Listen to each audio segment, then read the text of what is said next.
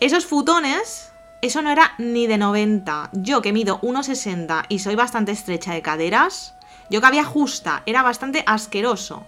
La gente comentaba también que no habíamos tenido suerte, que alguien era el barco malo. Pues no me sorprendió, la verdad no me sorprendió el comentario. Lo único bueno que vi dentro del barco era que por lo menos arriba de nuestras cabezas teníamos ventiladores y las ventanas, bueno, realmente es que no había ventanas porque eran agujeros en la pared, porque no tenían ni cristal. Pero gracias a que estaba eso, pues no me asfixiaría de calor, eso quedaba descartado.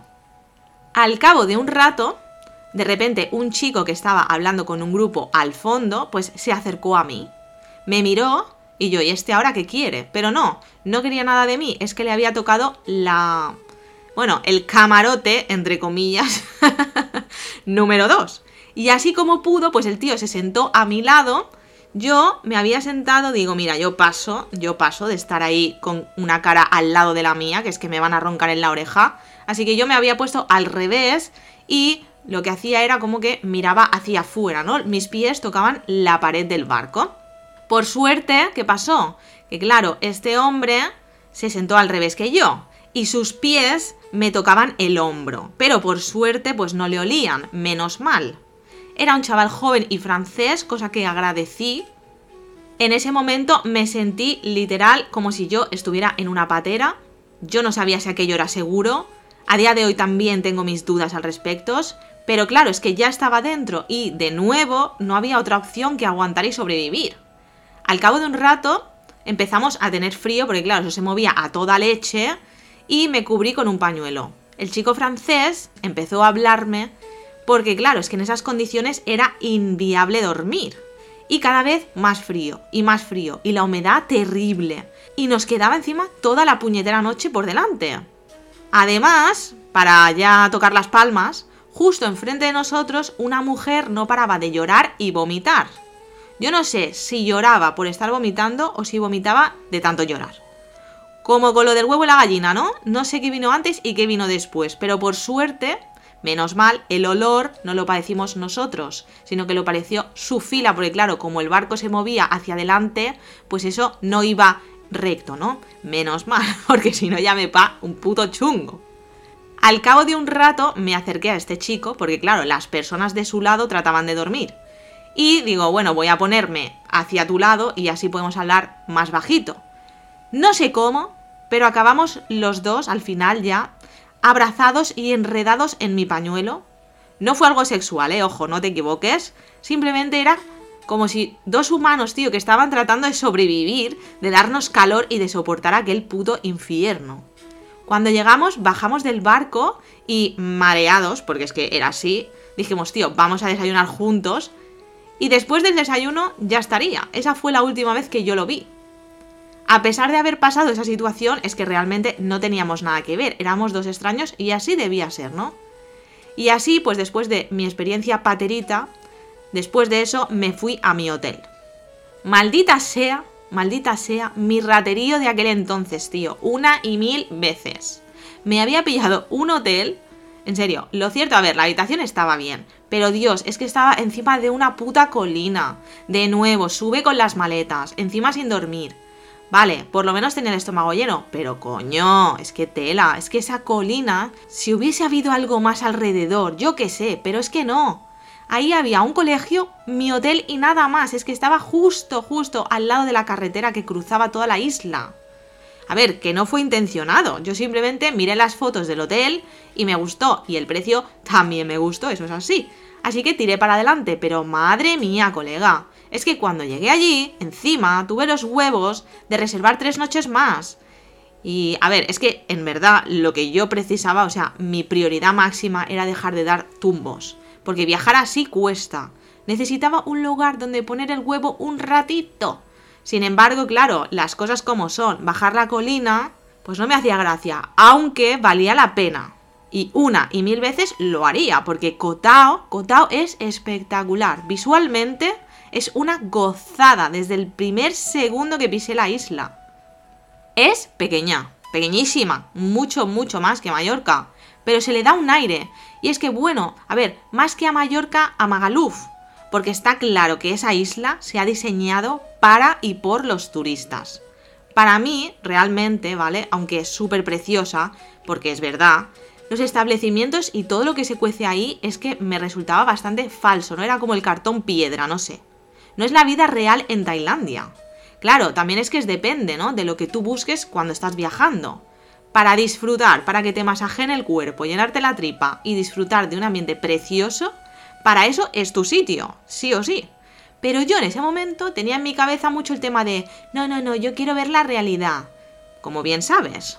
Pero tío, es que en ese punto del viaje dije, ¿en serio? ¿En serio quiero ver otra vez miserias? Digo, no, ahora me toca ser turista y disfrutar. Ya me lo he ganado. Así que me dejé llevar un poco y no juzgué. Es que, hola, me estaba autojuzgando a mí por disfrutar cuando ni en la India había juzgado. ¿Por qué tenía que machacarme así de esta manera, no? ¿Qué pasa? ¿Que tenía que estar juzgando a las personas que se divierten? ¿Qué pasa? Si quieren vivir en su burbuja, ¿cuál es el problema? ¿Qué más me daba, no? No tienen derecho a disfrutar estas personas. O es que como yo no lo suelo hacer, me molesta. Pues sí, a lo mejor es algo de eso, reina.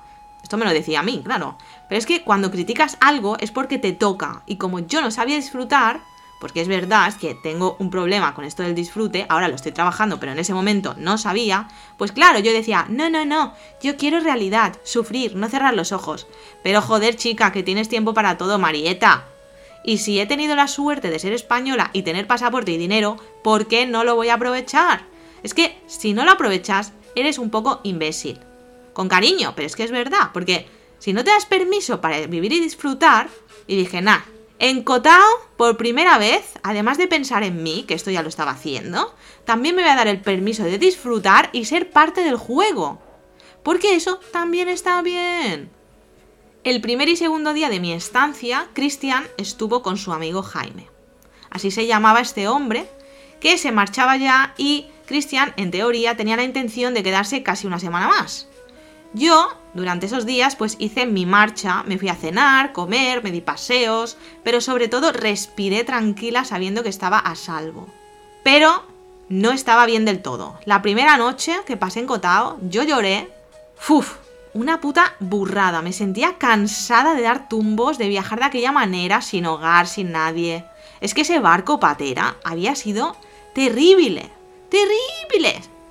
Por suerte para mí, eso fue una anécdota. Mi vida no dependía de aquello, ¿no? Pero es que hay gente que no lo tiene tan fácil, hostia. Eso me di cuenta ahí, ¿eh? Dije, coño, menudas movidas. Porque, aunque lo intentes, es imposible comprender o empatizar realmente sin tener las mismas cartas. El juego de la vida, por mucho que insista según quién, es que no es justo ni equitativo. Y la igualdad existe, sí, pero en terrenos muy, muy específicos.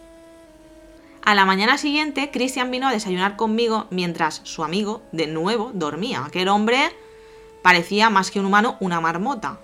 Y cuando yo vi a Christian, pues me sentí en casa. Yo no sé si fue por el idioma, las circunstancias o qué, pero siempre con Christian me sentí segura. En realidad, bueno, en realidad simplemente a lo mejor es porque es él. Teníamos que conocernos, de eso no me cabe duda. Así que cuando me dijo que se quedaría solo, digo, hostia, pues ¿por qué no compartimos habitación? En ese momento estaba durmiendo sola. Me había pillado un hotel, pero si compartíamos gastos, podíamos ir a un hotel mejor.